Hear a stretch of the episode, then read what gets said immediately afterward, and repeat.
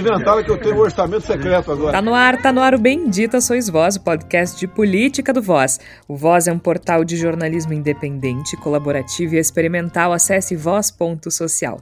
Voz com S. No Twitter e Instagram é Voz Underline Social e você ainda encontra os episódios anteriores do Bendita Sois Voz no nosso site, voz.social, ou em outras plataformas de streaming. Tem um reservatório de leite condensado ali, 3 milhões de latas. E já que você está nos ouvindo, que tal apoiar o jornalismo independente? Nos últimos tempos a gente tem produzido muita coisa, mas a gente precisa de auxílio, de apoio para continuar produzindo, para continuar fazendo jornalismo de qualidade, inclusive o Bendita Sois Voz. Então acesse o nosso site ou ainda procure pelo nosso projeto no site do Catarse. Há planos a partir de R$ reais e todo apoio é bem-vindo. Como é que o orçamento foi aprovado, discutido, meses, Agora apareceu 3 bilhões. Nesta semana, a Michórdia da política brasileira, temos o presidente que ia lutar contra a corrupção endossando um orçamento secreto na cara dura e dizendo que tem parte dele no STF, além de estar acertando filiação ao partido de Valdemar da Costa Neto. Se você não lembra quem é, a gente vai lembrar daqui a pouquinho. Você não vê mais aquela cor vermelha do ódio, da corrupção, da maldade. A gente vê o verde de esperança de honestidade. O chamado orçamento secreto surgiu com a criação de uma nova modalidade de emendas parlamentares. A emenda de relator. Esse tipo de emenda permite a identificação do órgão orçamentário, da ação que será desenvolvida e até do favorecido pelo dinheiro. Mas, mas, mas, mas, o deputado que indica a destinação da verba fica oculto. Olha que bonito. Em 2021, o montante reservado para as emendas do relator é de 16 bilhões de reais. Mais de 16, né? na verdade 16,8.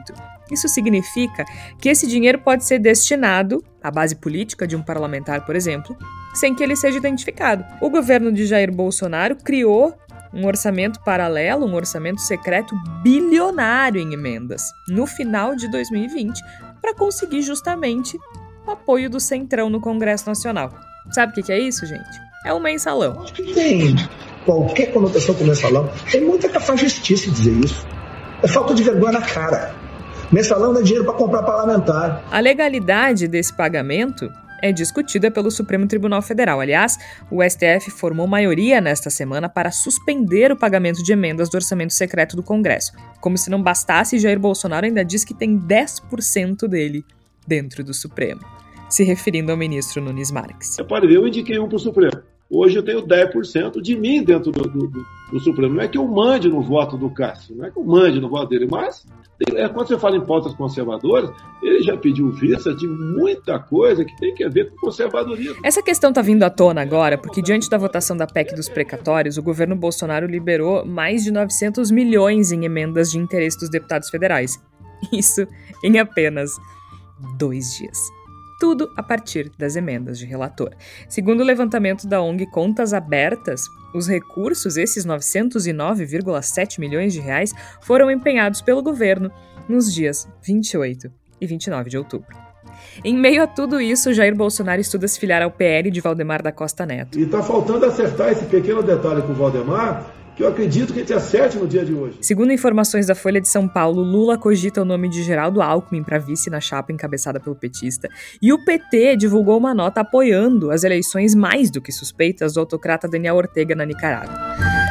Ufa, bora correr que é coisa demais para um país só e para um episódio só também, né? Eu sou Jorge Santos, ao meu lado estão Flávia Cunha, Igor Natucci, Tércio Sacol. Flávia Cunha, seja bem-vinda à nossa bagunça particular. Obrigado, Georgia, Igor, Tércio, nossos ouvintes. Eu gostei muito da palavra que tu usou, michórdia, né?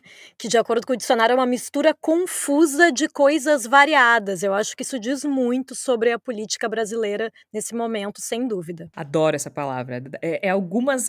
É daquelas palavras bem brasileiras, né? Que, que retratam a nossa realidade de uma forma tragicômica, Igor Natush. Seja bem-vindo, então, à nossa Michórdia. Muito obrigado, Georgia, Flávia, Tércio, ouvintes do Bendita Sois Vós.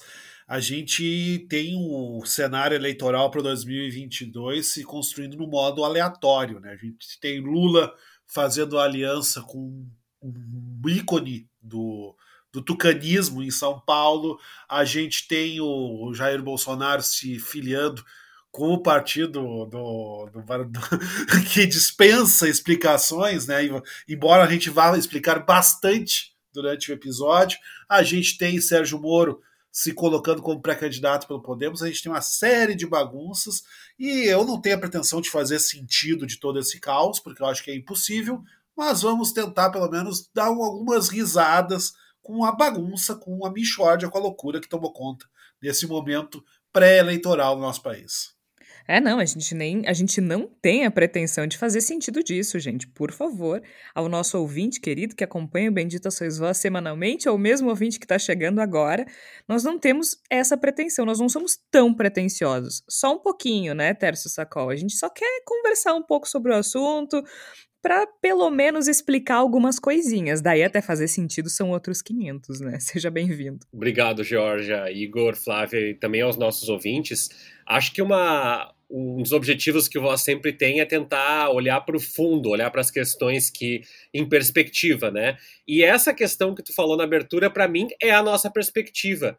É, nós nunca deixamos de ter instrumentos que remuneram deputados, parlamentares, senadores pelo seu apoio a causas governamentais. E isso nos diz muito mais do que a, a, a michórdia do governo Bolsonaro, o escândalo do mensalão, a compra de, de emendas para reeleição. Isso nos diz que é um sistema completamente apodrecido por dentro e que não adianta a gente regar a plantinha se ela já morreu. Ah, pois é. Bom, é muita coisa acontecendo, especialmente nessa última semana, né? Porque a gente vinha naquela da, da CPI da Covid, né, Igor? Muita coisa acontecendo, discutindo questões relacionadas à pandemia do novo coronavírus, mas a gente sabe que há outros temas urgentes na política brasileira e na administração pública também. E essa semana, então, ela foi, as últimas semanas, na verdade, né, têm sido tomadas por essa discussão do orçamento secreto, que aliás, né, o Tércio lembrou agora e a gente falou na abertura também, é uma espécie de mensalão, é uma maneira de comprar o apoio de parlamentares para aquilo que interessa, para as pautas que interessam ao governo, né, que interessam ao executivo. É claro que isso é, decorre muito do modelo do sistema político brasileiro, né, do chamado presidencialismo de coalizão, tanto que muito se falou na última semana que o verdadeiro presidente do Brasil seria Arthur Lira, o presidente da Câmara dos Deputados, que afinal de contas ele tem esse controle. Mas como o Tércio bem lembrou, também não é novidade, né? Quando a gente fala em orçamento secreto, a gente está se referindo a essa verba destinada por meio das emendas de relator. Emendas de relator, que basicamente significa que a pessoa que destina, o parlamentar que destina a verba, fica oculto. Então, a gente vai ter, por exemplo, sei lá, vamos usar o exemplo da, da minha cidade natal. Paraí, uma cidade pequena no interior, tem lá o Hospital Beneficente Nossa Senhora Aparecida. Um determinado deputado quer lá oferecer, sei lá, 500 mil reais para o Hospital Beneficente Nossa Senhora Aparecida. Tudo bem, pode oferecer, não tem problema nenhum. Se ele fizer isso por meio de emenda do relator, nós não saberemos qual deputado fez essa essa doação. E aí tu te pergunta, ah, mas qual é o problema? Afinal de contas, é uma doação nobre. Sim, para o Hospital Beneficente Nossa Senhora Aparecida é algo muito bom, mas ele fez isso com alguma intenção. E se ele não quer que o nome dele seja identificado, essa intenção é uma segunda intenção, não é mesmo? A gente acaba ficando à mercê dos parlamentares, isso é uma forma de corrupção, comprar o apoio dos parlamentares. Então é isso, a gente sabe de onde vem o dinheiro, a gente sabe para onde ele vai, mas a gente não sabe quem destinou esse dinheiro. E isso é, no mínimo, suspeito. Na verdade, né, gente, quando a gente fala em qualquer coisa secreta dentro de uma democracia é problemática. Como é que a gente não sabe quem é que destinou uma determinada verba, com certeza em troca de um favor político? É muito delicado. E uma das questões que tem se discutido é justamente o que eu falei na abertura, que é um mensalão. É muito estranho pensar que o escândalo do mensalão aconteceu há 16 anos, já faz muito tempo, inclusive com o envolvimento do senhor Valdemar da Costa Neto, de quem vamos falar na sequência, mas é um esquema de compra de apoio de parlamentar. E muitas pessoas questionaram por que, que não estão chamando de mensalão ou de bolsolão, como fizeram à época do PT. Mas, gente, orçamento secreto não é bonito, né? Orçamento secreto é problema. Quando a gente fala em secreto, né, Tércio, já é um problema. Secreto numa democracia é um problema. E é isso que a gente tem visto, né? O governo Bolsonaro destinando bilhões para as emendas do relator, para um dinheiro que vai ser destinado a locais específicos escolhidos por parlamentares que permanecerão anônimos. Pois exatamente, Georgia. Além da falta eh, de vigilância, da falta de transparência, eu acho que uma coisa muito importante para que as pessoas tenham a dimensão da tragédia que é isso, tanto do ponto de vista histórico quanto do ponto de vista da, da do checkmate dado ao governo Jair Bolsonaro, totalmente refém do Centrão atualmente, pela sua falta de popularidade e pela completa incapacidade, né, pela inépcia, ineficácia uh, de administrar e fazer a sua gestão pública, é o seguinte: nós uh, estamos basicamente direcionando o orçamento do Brasil para áreas de interesse dos parlamentares ou seja, áreas onde os parlamentares podem replicar e ganhar mais votos. Só que isso, em grande parte, é inconciliável com o interesse nacional, com o interesse público. Porque, por exemplo, vou dar um, um exemplo aleatório. Qual o parlamentar que vai direcionar, por exemplo, uma verba para uma pesquisa que não tem um resultado em curto prazo? Qual é o parlamentar não. que vai inaugurar uma obra de saneamento, de saneamento básico que não tem um resultado de curto prazo. Qual é Não, o... é, é, sempre muito específico, né, Tércio? É tipo assim, é X para um hospital, que tudo bem, precisa, mas, é, claro. é, mas é uma, uma estrada, uma... Geralmente são entidades, né? É, geralmente Isso. são é entidades é, porque tu... Ou, ou obras... coisas que tu possa comprar. Isso. Tipo trator. Obra pública, por exemplo, olha, queria destinar para uma construção de ponte. E é isso que tu fala, Jorge. A gente não está dizendo aqui que não tem que investir no hospital, abrir uma escola técnica, só que essas, é, é, essas deliberações elas devem acontecer sobretudo num país miserável, e eu aconselho de novo que o ouvinte ouça o nosso documentário sobre o retrato da fome no Brasil, é, que está disponível no nosso canal de documentários.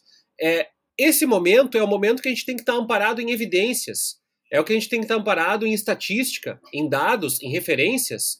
E dada essa circunstância, é aí que nós temos um grande, uma grande tragédia, Georgia, que é essa verba que daqui a pouco está sendo alocada em um hospital em detrimento de outro, pode estar tirando do outro hospital a possibilidade de salvar vidas, a possibilidade de ter mais leitos, de contratar atendimentos, porque essa deliberação não deve ser feita com base, com evidência, com sustentação, com não é amparo. É técnica, não claro. é uma destinação técnica da verba avaliando quais são os locais que precisam desse investimento, é uma avaliação política, onde o parlamentar tal vai ganhar mais votos com essa doação. E aí tende, né, Jorge, a, o parlamentar tal sempre ser aquele que já tem um histórico. Uh, de, de respaldo ou de influência política. Por isso que a gente brinca muito com a ideia de coronelismo. Se falou muito dentro do Nordeste de uma forma pejorativa, mas aqui no Rio Grande do Sul nós temos isso de forma muito evidente. Parlamentares do litoral norte, parlamentares da região sul do estado, da região central do estado, da região norte,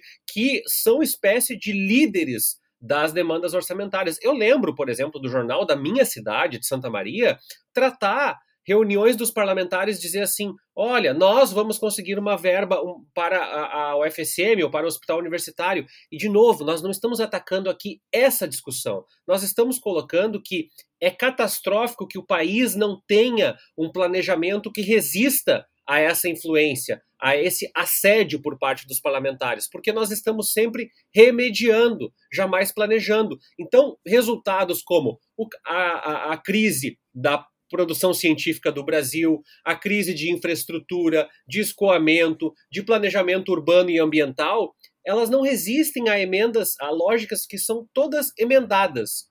É sempre de lá para cá. Nunca tem um planejamento que o valor maior sai de um fundo, de uma lógica de governo, de uma lógica de administração pública. E aí, Jorge, eu, eu até não vou dessa vez tocar uma pedra na cabeça do Bolsonaro, porque eu vou dizer que qualquer pessoa em posição de presidência, talvez não faça com escárnio, com o deboche que o Bolsonaro está fazendo, é, mas vai ter que ceder a essa tipo mas, de negociato. Mas aí tu toca num ponto fundamental, e não sei se o Igor vai concordar comigo, mas porque a gente comparou, por exemplo, com o mensalão, né? Que é isso, né? A gente tá.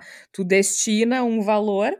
Uh, nesse caso, são emendas de relator, mas a gente sabe que há situações, né, Igor, em que é, enfim, dinheiro para a pessoa e tudo mais, né? Aí há, há várias modalidades de corrupção uh, possíveis. Quando a gente fala desse orçamento secreto, uh, esse tema ele surgiu no, lá no início do ano, maio, o jornal Estado de São Paulo teve acesso a alguns documentos que revelaram que o governo federal, por meio do Ministério de Desenvolvimento, disponibilizou 3 bilhões num orçamento paralelo. Até a época, o Bolsonaro é, ironizou bastante a situação, né? Apesar disso não ter sido especificado na lei orçamentária. Então, se não está especificado no orçamento, é paralelo, é, é secreto, é no mínimo suspeito. Essas emendas de relator, elas são um dos quatro tipos de emenda possíveis, porque tem a individual, que aí sim o deputado tal destina X para tal lugar e aparece lá que ele destinou para tal lugar. Tem a de bancada, tem a de comissão e agora a de relatoria. E essa diferença é que ela fica, ela é definida pelo deputado federal ou senador escolhido como relator geral todos os anos e, e, e, por que, que a gente diz que fica anônimo? O nome que fica ali é do relator do orçamento. Mas é claro que a gente sabe que não é assim que funciona. Então o relator do orçamento tem essa grana ali e ele diz, fulano, se tu votar sim, eu te dou uh, um milhão para tu doar para quem tu quiser e aparece como emenda do relator. A gente não sabe que, de quem é esse milhão que foi lá para aquela entidade. Esse dinheiro do orçamento paralelo ele é fruto de um acordo entre o governo e o Congresso. Isso foi lá no começo de 2020, né?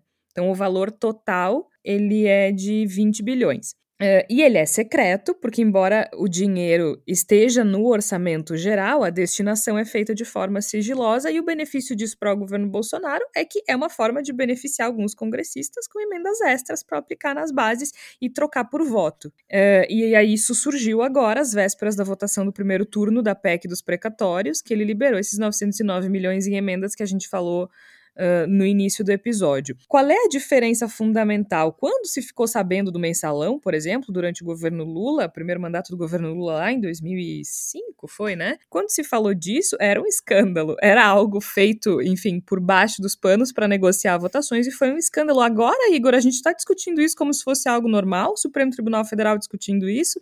É a legalização de uma prática absolutamente imoral e, e, e e danosa para a política brasileira, para a administração pública brasileira e para o país de uma maneira geral. Porque, como o Tércio explicou bem, a gente não está falando de uma destinação com base em análises técnicas e de necessidade, né? A entidade tal precisa de tanto. É ali uma listinha dizendo aqui, ó, ah, manda ali 100 mil que eu preciso de uns votinhos lá, manda 100 mil aqui que eu preciso do não sei o quê, manda 50 para aquela entidade porque aí eu consigo uns, uns 10 votos lá do fulano que me garante a eleição no ano que vem. É disso que a gente está falando. Isso está sendo discutido na nossa frente. Com o presidente ironizando, com Arthur Lira dizendo que está correto, se encontrando com o Fux. É a legalização do mensalão. É, exatamente isso. E eu acho que é muito importante frisar, Georgia, o fato de que o orçamento ser secreto, entre as suas principais consequências, está o fato de que a gente não precisa saber para quem, quem recebeu a doação, mas especialmente também quem não recebeu a doação. Ou seja, eu vou fazer com que esse dinheiro chegue às mãos apenas das pessoas que eu desejo que recebam esse dinheiro como recompensa por algum favor que elas me fazem, como, por exemplo, votar a favor dos meus projetos no Congresso Nacional.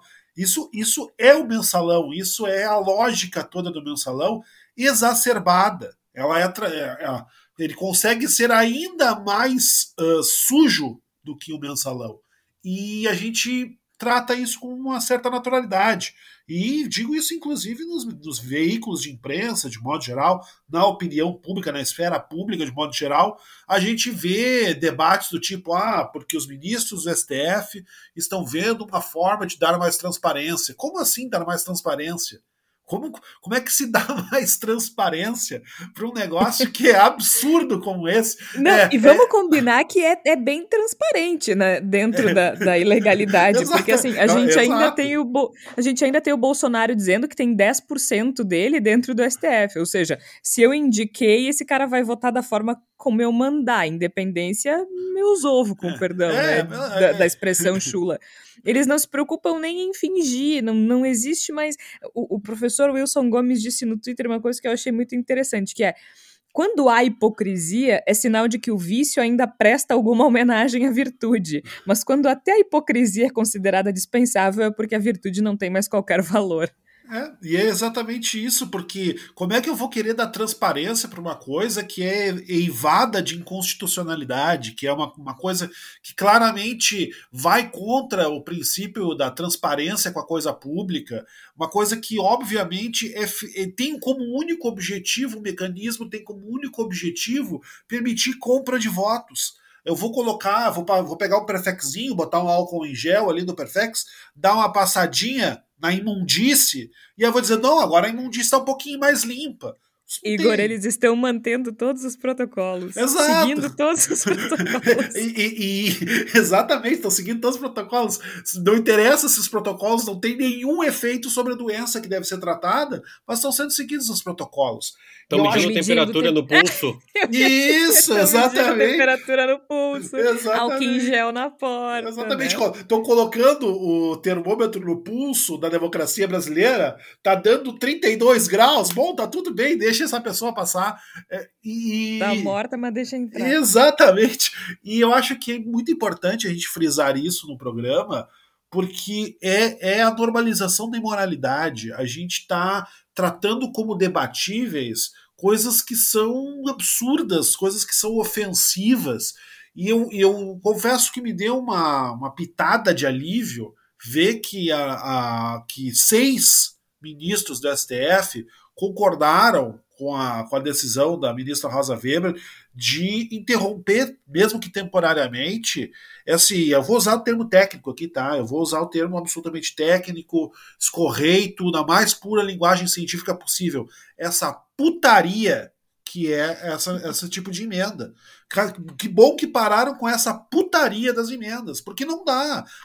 A gente precisa ter algum limite para poder considerar que existe algo remotamente parecido com o funcionamento democrático no país, e certamente o orçamento secreto não combina de forma alguma com que a gente possa almejar no sentido de um país que possa ser chamado de república. Não, é, é, é, é isso que eu disse. A transparência ela está na picaretagem, né? Ela está na picaretagem. A picaretagem está muito transparente, está muito clara do que se trata, né, Flávio? É, exatamente. E, e só para a gente pensar, né, se eles estão interessados em mais nos votos, né, das bases de apoio, né, que, que no, no fim das contas é isso que interessa para os parlamentares para se manter no poder, certamente eles não estão interessados num, numa massa de miseráveis que nem título de eleitor tem, porque as pessoas estão morando nas ruas e passando fome. Essas pessoas não interessam né, a, a, serem beneficiados com nenhum tipo dessas emendas, porque elas não são eleitores, elas estão à margem do sistema, mas, mas realmente para quem interessa que tenha mudanças estruturais importantes na, na, na, base social do Brasil, precisava estar interessado com essas pessoas, né, e não fazendo negociata aí com nome que seja orçamento secreto ou emenda disso ou emenda daquilo, no fim das contas é isso que, que o Igor falou, né, realmente, vocês estão ótimos nos termos hoje, né, eu acho que putaria é o que mais descreve isso que está acontecendo mesmo, mau sentido, né? Com todo respeito aos profissionais do sexo.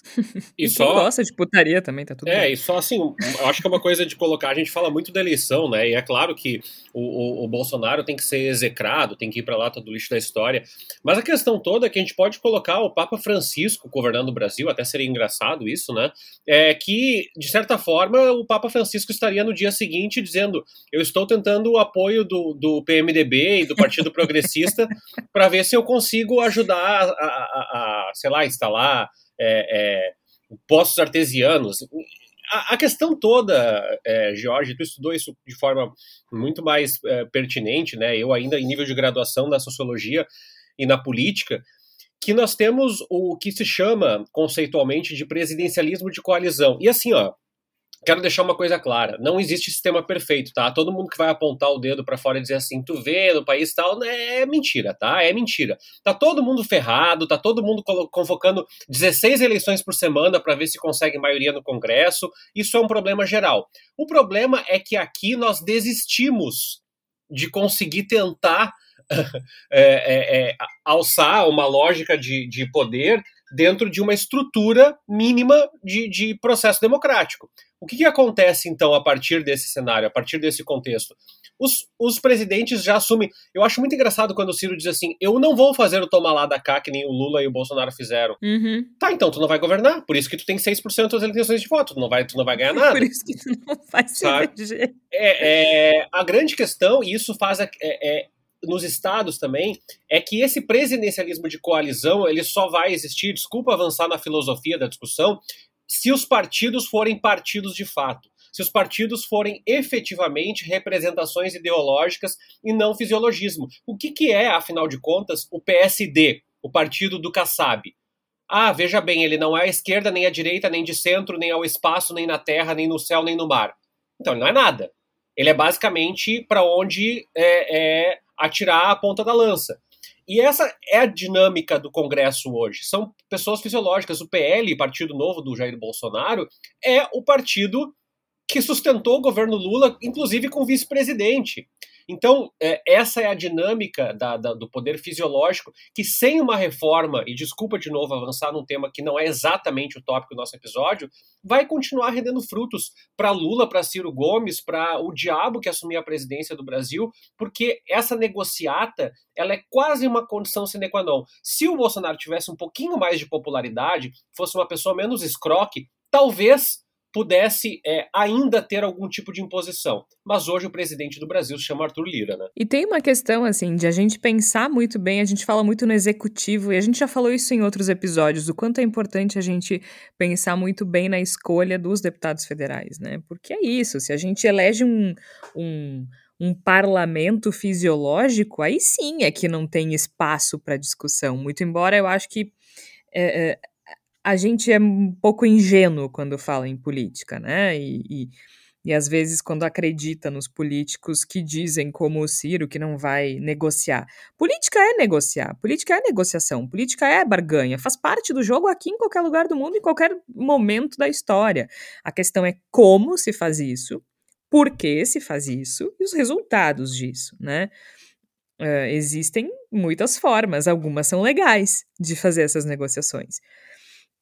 Não parece ser o caso aqui, né? E a gente vê a história se repetindo, a gente vê a história se repetindo. Até eu queria ver com vocês se vocês acham efetivamente problemático que a, a, a grande imprensa, enfim, né, que os principais veículos de comunicação do país tenham optado pela expressão orçamento secreto e não tenham dado uma conotação Uh, mais vulgar, digamos assim, como mensalão, como petrolão e coisas desse tipo. Vocês acham que isso faz muita diferença do ponto de vista só um parêntese aqui, de jornalista para jornalista, vocês acham que isso faz muita diferença na, do ponto de vista semiótico, assim, na mensagem que está passando? Vocês acham que é. Porque, para mim, qualquer coisa secreta numa democracia já é problema, né? Então, eu não, eu não vejo muito problema em não chamar de mensalão e sim de orçamento secreto. Mas eu queria ouvir rapidinho, assim, o que, que vocês acham disso. Se vocês entendem que sim, que uma palavra como mensalão, petrolão, pode ter, pode mexer com um com um sentimento diferente das pessoas quando se pensa em corrupção? Olha, eu não sei, Jorge. A minha sensação é que o, o país que naturalizou a gripezinha e a risada sobre a Covid-19 já não tem nenhum senso próprio de discussão sobre semiótica ou sobre signos. Não então, faz muita diferença, é, né? A minha sensação é que as pessoas estão absortas, estão basicamente imunes a qualquer tipo de debate que não seja exatamente a sua própria sobrevivência nesse momento. É, que, aliás, vai, vai, vai, nos remeter um pouquinho no final, o assunto que nós vamos debater é. no final do programa, que é o Sérgio Moro, né? É, que, que as, as discussões que se faz às vezes no nosso campo, assim, é, política, sociedade, cultura, economia, às vezes sequer passam pela cabeça do eleitor. Eu já vi pessoas pegar santinho na frente de escola e, e escolher o deputado basicamente pelo número que acharam, né? Então, às vezes essas discussões elas passam mais incólumes, mas a minha sensação, George, é que não. Nós estamos menos humanos do que na época do mensalão e menos suscetíveis a coisas é, dessa dimensão, desse montante, a não ser que as pessoas peguem o, o, o tratoraço ou o orçamento secreto e digam, olha, a culpa do, é, do, da gasolina aumentar é do orçamento secreto, e não existe uma associação direta entre uma coisa e outra, é, acho que as pessoas vão continuar basicamente desprezando o, o, debate amplo. É, eu tenho a impressão que essa altura do campeonato não, não, não teria esse impacto todo. Não sei, Flávia, o que, que tu acha? E também porque eu acho que em 2005 a gente estava vivendo um outro momento em tudo, né?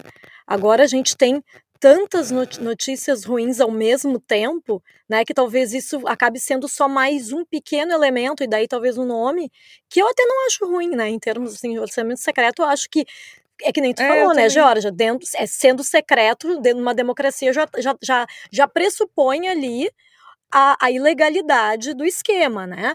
Mas eu acho que talvez o que aconteça é isso, são tantas coisas ao mesmo tempo e a gente está vivendo tantas crises, inclusive éticas, né, e morais, e uma crise sanitária que não acabou e uma crise econômica grave, são tantas coisas ao mesmo tempo que talvez realmente não haja como a, a imprensa, e eu, e eu não estou dizendo isso de uma forma ingênua, de não pensar que, ai, não tem como, mas é que eu acho que são tantas notícias ao mesmo tempo que talvez não tenha aquela coisa de, de ser tão enfático e tão repetitivo como foi, por exemplo, né, é. na questão do mensalão, que era todos os dias, o petrolão também, né, todos os dias se falando sobre aquilo em detalhes. É, e é uma né? mensagem confusa, né, até porque a gente vem já de um momento em que o presidente Jair Bolsonaro é alvo, digamos assim, em função, com razão, né, em função do governo desastroso e trágico e cruel e desse projeto de morte que ele lidera.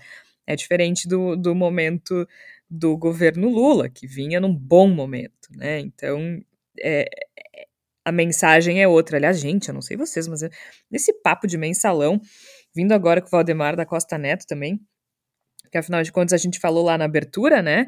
O presidente Jair Bolsonaro, ainda sem partido, está cada vez mais próximo de se filiar ao PL.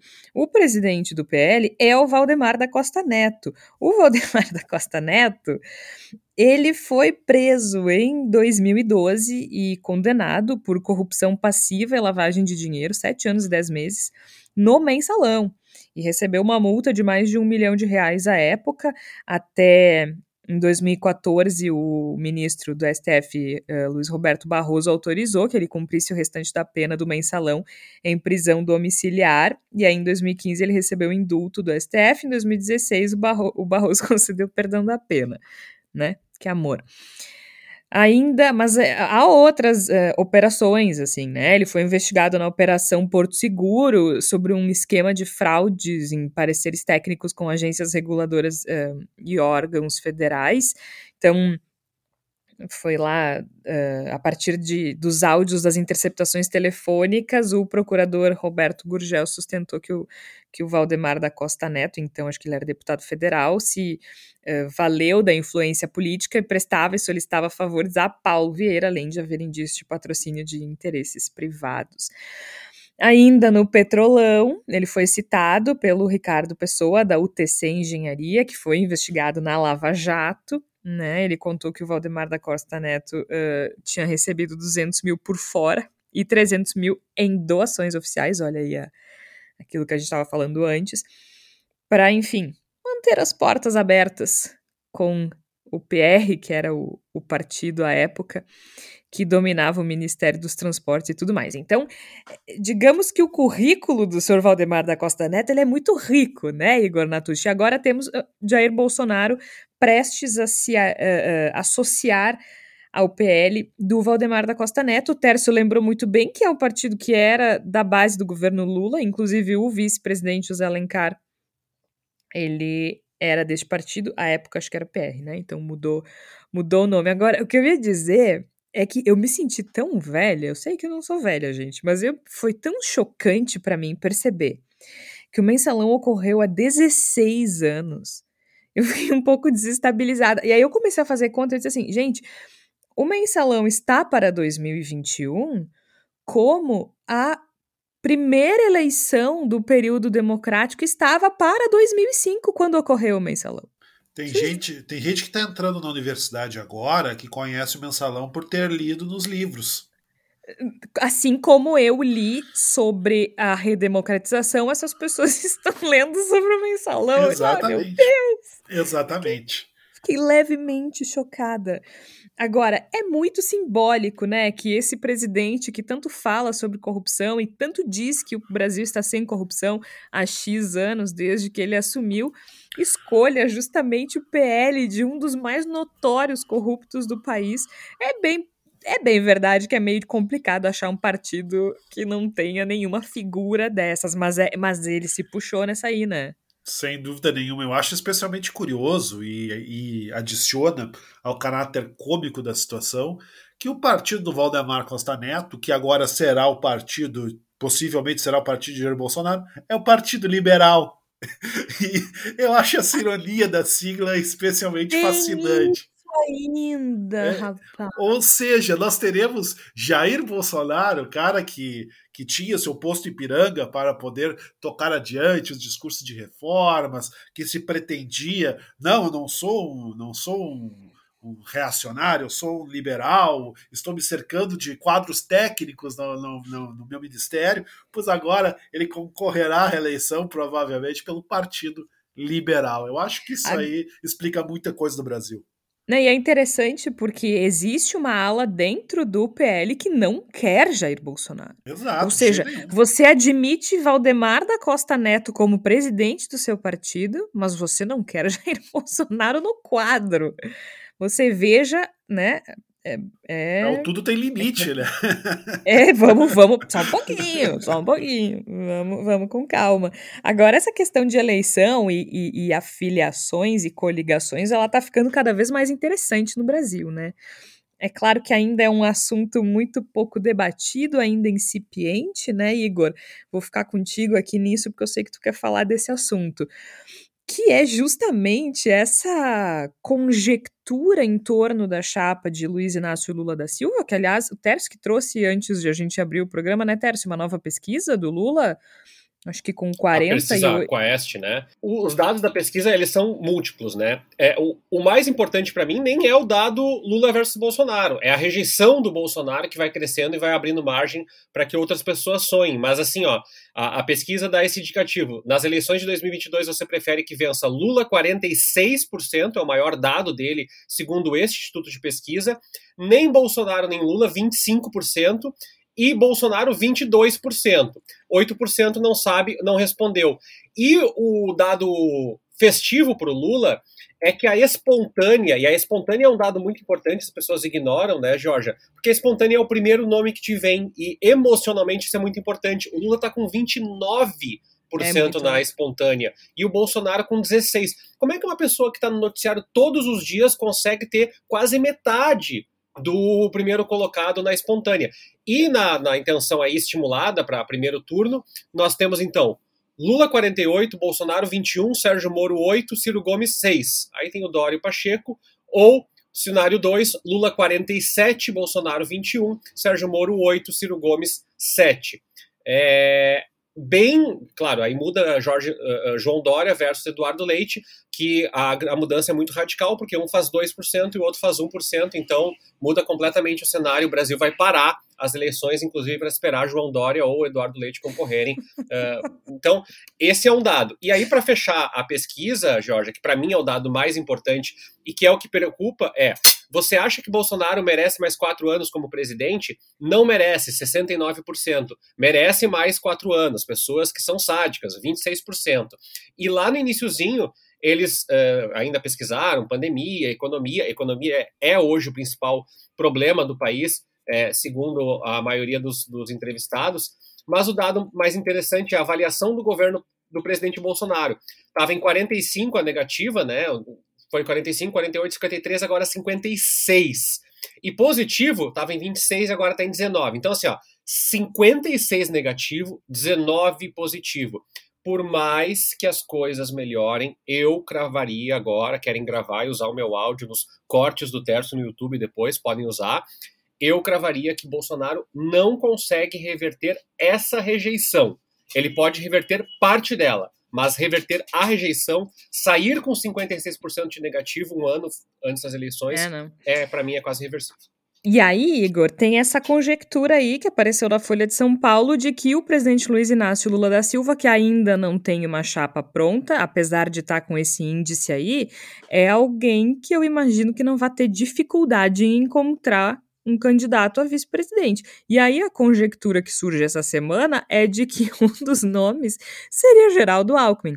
Aí tem muitos petistas enfurecidos, outros tucanos enfurecidos. Eu particularmente acho que é muito interessante, apesar de eh, como é que eu vou dizer assim, sem uh, que as pessoas desejem uh, a minha pular. Pular no teu pescoço, né? É, é, eu, eu particularmente, eu, eu não acho que as agendas sejam tão afastadas, tá? Eu não acho. Acho que existe uma, um, um, um tema ali que é, que é mais fundamental no sentido social, talvez, né, de justiça social, de, de, de, políticas afirmativas que seja mais forte num governo Lula e né, um braço neoliberal do PSDB. Mas não é, não é por isso que eu acho interessante essa eventual coligação.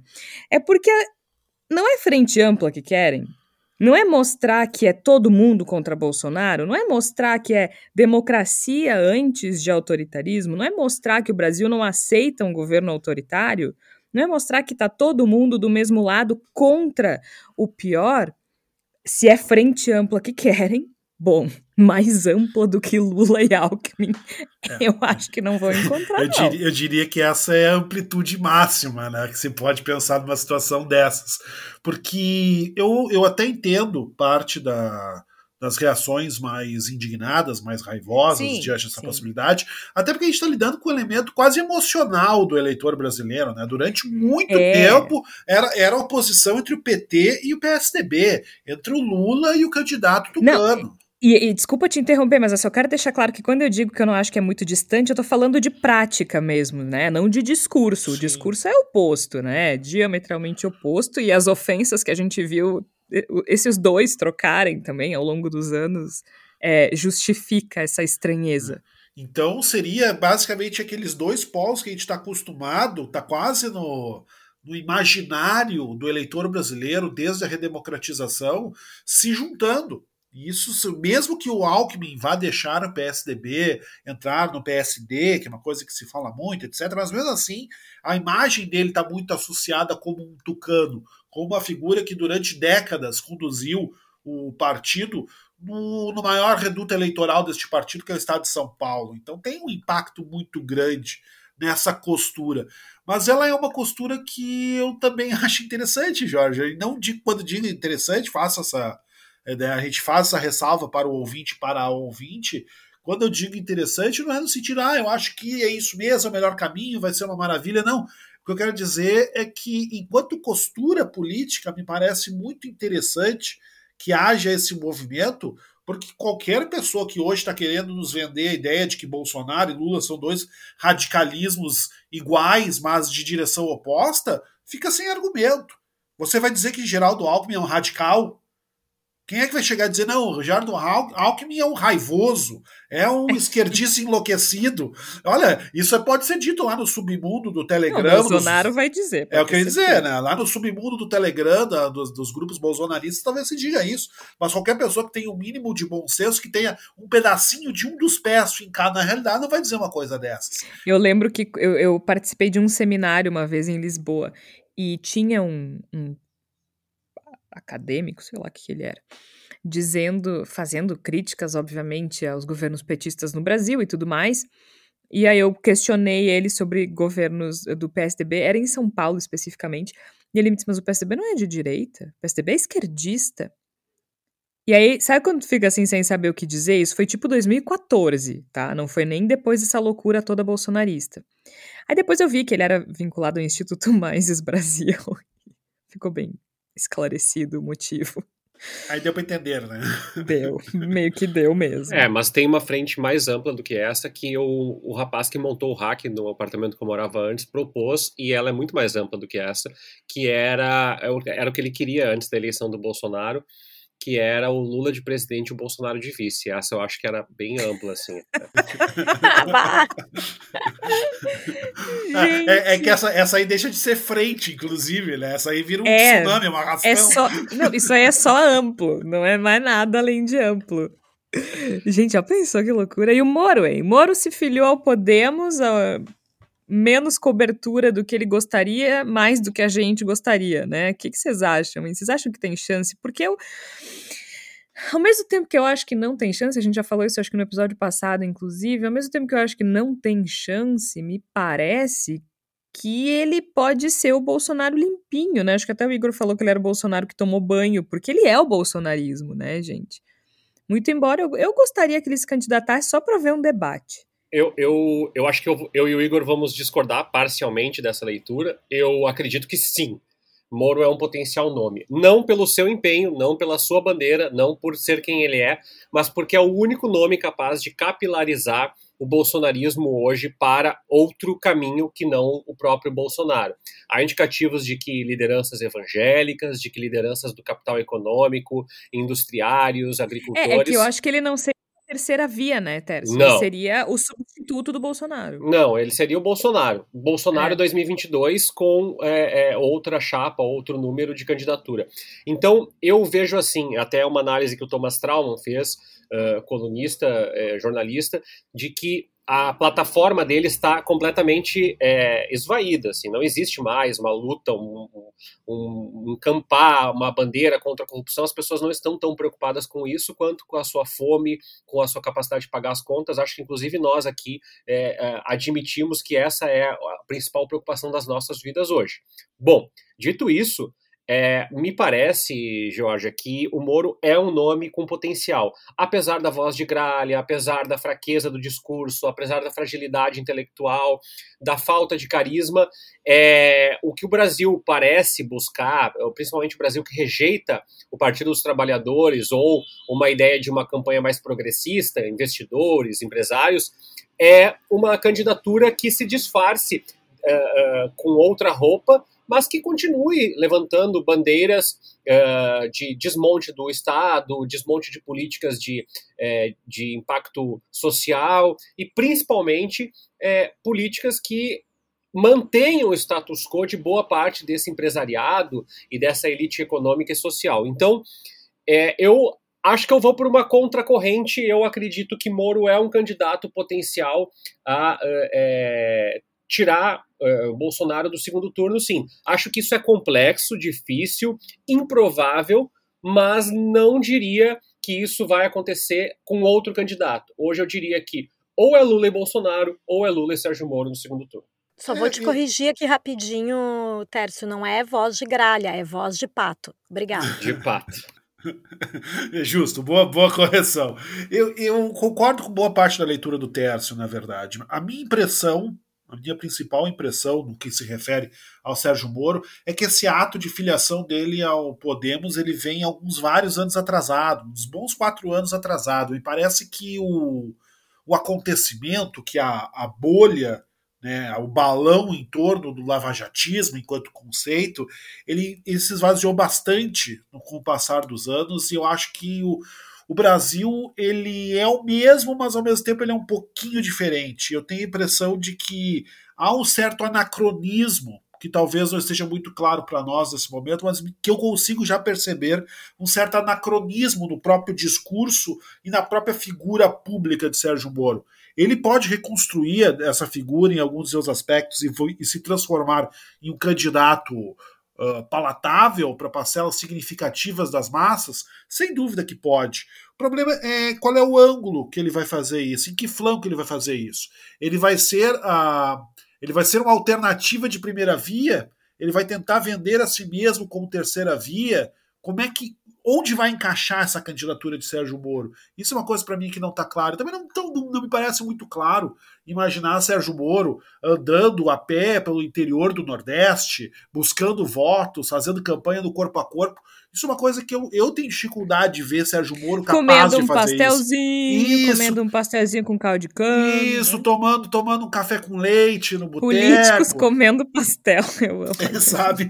Eu, eu, tenho um pouco de dificuldade de ver Sérgio Moro é. sendo capaz de fazer a campanha dessa natureza que ele inevitavelmente precisaria fazer para conseguir sair ali dos 10% dos votos, algo por aí. Então me parece que essa candidatura de Sérgio Moro, e ele falou como pré-candidato, né? Então a gente pode sim, tratar ele. Sim, como... acho que é bem. É, acho que quanto a isso não tem muito. Isso. Só se der uma zebra muito grande. Exato, podemos tratar ele, pode mudar de ideia no meio caminho, mas no momento ele está colocado é. como candidato à presidência da República. Essa candidatura do Sérgio Moro, ela não deve ser desprezada, inclusive porque ela pode mexer bastante nesse tabuleiro muito indefinido aí, né? Desse bololô que está em torno dessa tentativa de construir uma terceira via mas me parece que ela vem um pouco atrasada e que falta ao Sérgio Moro e ao próprio Podemos capacidade para reverter os aspectos que seriam necessários para que essa candidatura de fato conseguisse decolar. Essa é a minha leitura de momento. É. Acho que não estão podendo, não. Flávia Cunha que tá louca para ouvir um discurso do Sérgio Moro, né, Flávia? Ansiosamente.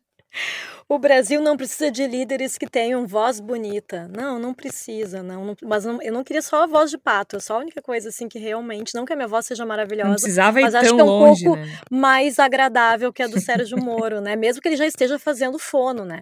Ele está ciente dessas, dessa dificuldade dele, né? De falar, porque é, é insuportável de ouvi-lo. Eu acho que ele vem com um discurso de que ele não é político, né? Então, como ele provavelmente não vai é, desenvolver uma oratória como a do Lula, por exemplo, que não tem uma voz bonita, não tem uma boa dicção, mas fala como poucos, ele já vai usar essa fraqueza como uma como um traço forte, né? Não sou político profissional e tô aqui para salvá-los disso. Acho que vai ser por aí. Agora o PT precisa ficar um pouco mais esperto também, né? Porque que papelão, hein, Igor? Que papelão essa semana, divulgando nota, apoiando as eleições democráticas na Nicarágua. Ora, faça-me o favor, faça-me o favor, sabe? Que palhaçada é essa? Vem falar em democracia aqui e aí apoia ditador lá de fora. Vamos tomar um pouquinho de vergonha na cara, né, Jorge? Vamos ter um pouquinho de vergonha na cara. Porque, pelo amor de Deus, Ortega, ele é um autocrata, ele é um tirano, que simplesmente se elegeu numa, numa, entre aspas, eleição, no qual ele mandou prender todos os candidatos que poderiam derrotá-lo na eleição, que persegue os seus opositores sistematicamente na Nicarágua de uma forma que talvez desse até um pouquinho de vergonha no Victor Orbán, por exemplo, talvez o Lukashenko ficasse meio envergonhado de ter uma situação dessas. E aí o PT me solta uma notinha assim, ó, pelo amor de Deus, vamos ter vergonha na cara. O Lula alega, o PT alega com boa dose de razão que Lula foi preso porque era o candidato mais forte para ganhar a eleição em 2018, e aí vem fazer notinha de parabéns para um candidato que mandou prender todo mundo que concorria contra ele. Olha, pelo amor de Deus, acho que a gente. Uh, eu entendo uh, o discurso de que é preciso apoiar a autodeterminação dos países latino-americanos, etc., mas tem que ter, tem que ter o um mínimo de, de fronteira nessa história toda, senão Como a gente vai diz... ser uma palhaçada total. Como diz meu pai, uma coisa é uma coisa, outra coisa é outra coisa, né? Sim, de fato, acho que já está mais do que provado que o processo contra o Lula foi, no mínimo, suspeito, né? É, todos os andamentos jurídicos uh, equivocados. Agora a gente tem, além do Sérgio Moro, a gente nem falou que o Deltan vai virar político também, olha aí que coisa legal, em vez de né, se aposentar com aquele rico salário de procurador. E talvez virar Janot também. Ah, olha aí, que bonito. Podia ser vice, o presidente, o vice, um a senado, faz a chapa toda junta. Mas é, é essa situação do PT, e eu vi muitos petistas indignados, inclusive, né? Porque fica complicado, enfraquece o discurso mesmo, né? Não sei, posso estar errada, mas isso aí me tem cheiro de Glaze Hoffman, mas em todo caso, né? Já tô dizendo aqui que é só um chute, gente. Não tô dizendo. Mas é a presidente do partido, não é mesmo? Então, acho que podemos. Podemos apontar dedos. Podemos, Mas podemos é, é, uma, um, é um trocadilho, Podemos. Jorge. Nós, nós podemos. Aliás, vocês sabem a origem do nome do Podemos? É o partido espanhol, aquele de esquerda, né? Não, é mais divertido. Tá, também, mas tem uma coisa mais divertida. É, a inspiração é o Yes We Can, do Obama.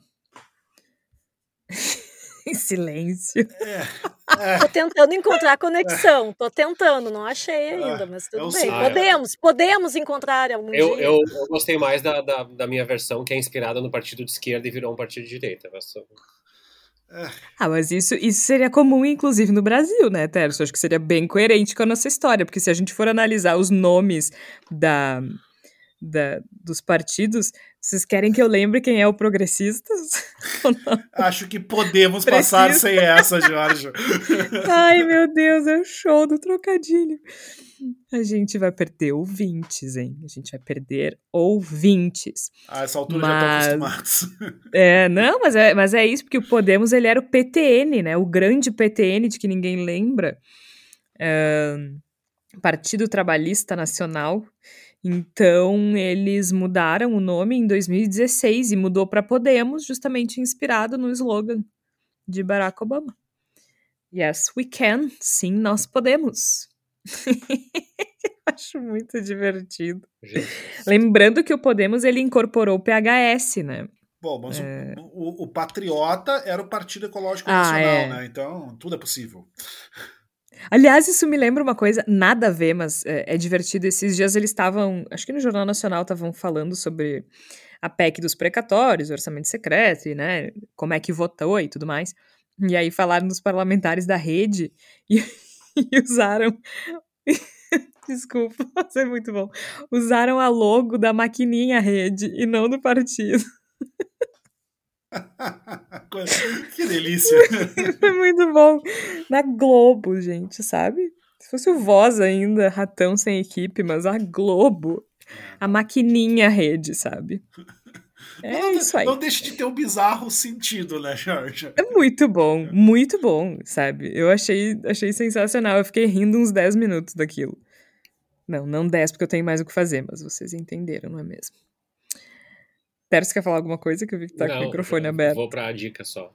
Ah, tá bom. Então, já que, como o Tércio antecipou, tá chegando no nosso momento da palavra da salvação, aquela hora em que a gente sugere algum material que ou complemente o tema do episódio, ou simplesmente que seja do interesse dos nossos ouvintes.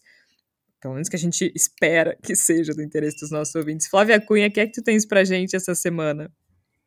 Eu tenho uma dica para todos os ouvintes, mas em especial para aqueles que acompanharam o discurso do, do Sérgio Moro, né, desse de filiação, para que, quererem limpar os ouvidos, eu vou indicar aqui o nono episódio do podcast Todo Dia 8 sobre a Chiquinha Gonzaga, com uma belíssima locução da Georgia Santos. Não é puxação de saco, vocês que estão nos ouvindo sabem disso, mas a Georgia, em especial nesse episódio, sobre a brilhante trajetória da Chiquinha Gonzaga, ela se puxou na locução, então por isso isso que é a minha indicação.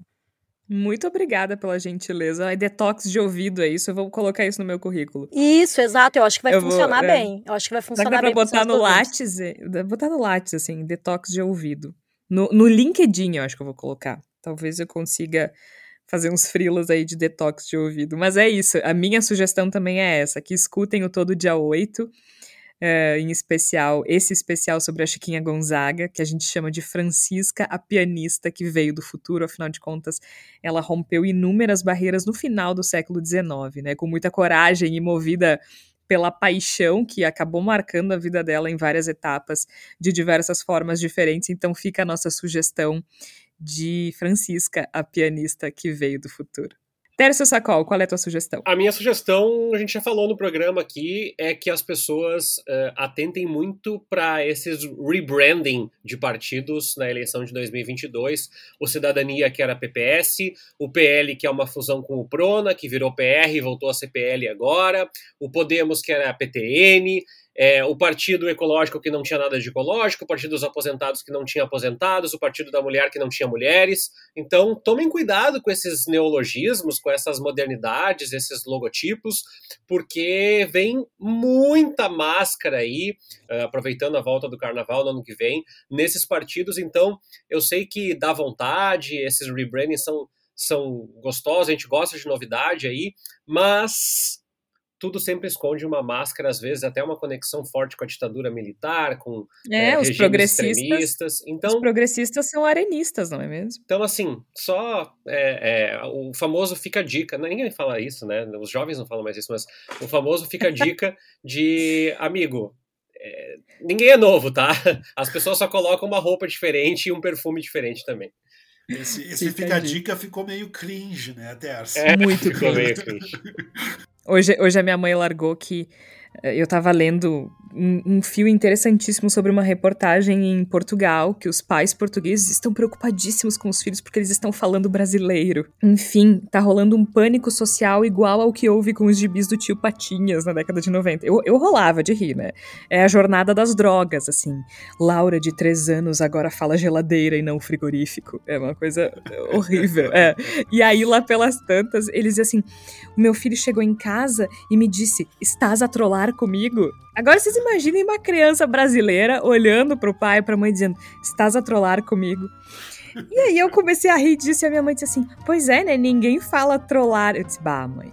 Eu não queria te dar a notícia, mas tu é oficialmente idosa agora. eu não, não, queria ser eu a te dizer isso. A carteirinha do, de idoso do, do SUS deve estar tá chegando aí, mas acho que é, tu é oficialmente idosa. Ela realmente nunca tinha ouvido trollar. Aí, aí, aí, aí não tem, não tem Até as crianças agora. portuguesas estão falando. Trollar. Até as crianças portuguesas. Estás a trollar comigo, é muito bom, né? Imagina um brasileiro chegando. Mas enfim, melhor que o Moro, não é mesmo? A gente vai ficando por aqui. Eu sou Jorge Santos. Participaram a Flávia Cunha, o Igor Natucci, o Tércio Sacol. Bendita Sois Voz é publicado sempre às quartas-feiras, às 5 horas da tarde. A gente volta na próxima semana. Até lá!